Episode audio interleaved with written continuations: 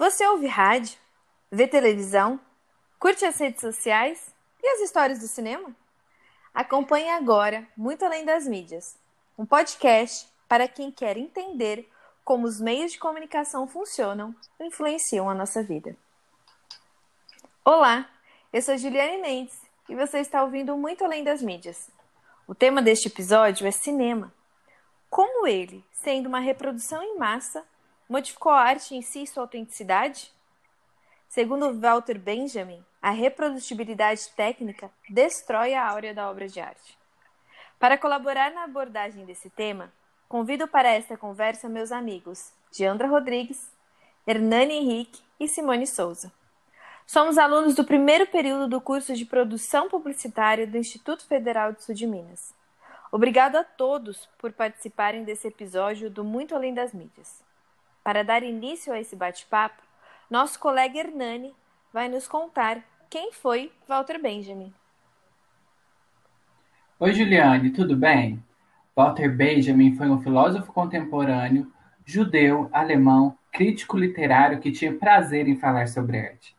Foi um dos integrantes da Escola de Frankfurt, uma escola de análise de pensamentos filosóficos e sociológicos que surgiu na Alemanha em 1924 e discutia parâmetros sociais.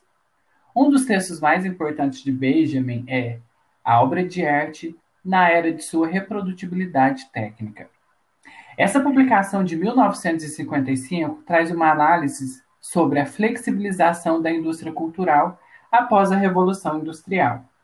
Hernani, o principal objetivo da escola era criar uma plataforma teórica e ideológica para uma revolução.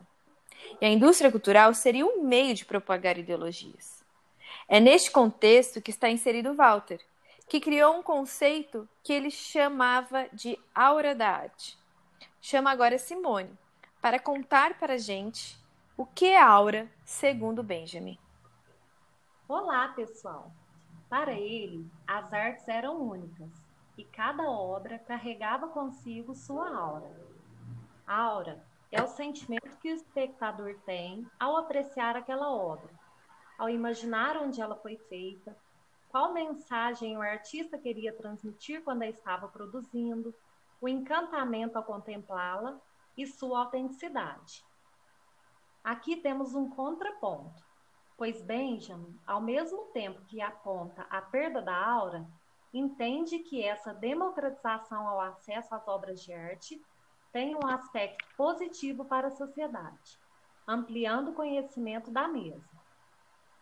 Dentre as artes, Benjamin cita o cinema, que nasce como um produto da indústria cultural, que é a produção em massa e replicação das artes, porém, sem deixar de cumprir seu papel em estimular reflexão, crítica, encantamento, dentre tantos outros sentimentos que uma obra nos instiga. Simplificando, a cópia transforma a essência única da arte em uma existência em escala. Sendo o cinema produto da indústria cultural, podemos dizer que ele não é único, autêntico? Convido a Geandra para falar um pouco sobre isso para nós. Olá, Juliane. Dentre as artes produzidas em série, como a fotografia, Walter considera o cinema o agente mais poderoso de todas elas, chegando a ser reconhecido como a sétima arte, pois ele pode ser editado, o que não é possível em pinturas e esculturas. Quando pensamos e falamos em reprodutibilidade, também é considerado um acontecimento coletivo. Antes, as pessoas interagiam com as obras de arte, que eram criadas para um único olhar. Já o cinema interage com o espectador e é produzido para alcançar o maior número de pessoas possível. A sua função é criar um equilíbrio entre o homem e o aparelho, garantindo assim, quando pensado como obra e não como produto, sua autenticidade. Como exemplo, cito a obra Belle de Dieu, de Luiz Buñuel. Geandra, o filme que você citou é cativante pela suavidade e emoção. Buñuel mistura as fantasias da protagonista e a realidade, deixando o espectador muito confuso e imerso. Fechamos o episódio de hoje convencidas de que a reprodução em massa modificou a arte em si e sua autenticidade.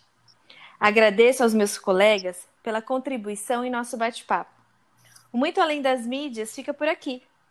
Esse episódio foi produzido, roteirizado e editado por Giliane Mendes, Hernani Henrique, Simone Souza e Jandra Rodrigues, com supervisão dos professores Camila Codonho e Tiago Severino, do Instituto Federal do Sul de Minas, Campos Passos. Ouça esta e outras produções da Federal FM nos aplicativos de streaming Muito Além das Mídias, realização Federal FM.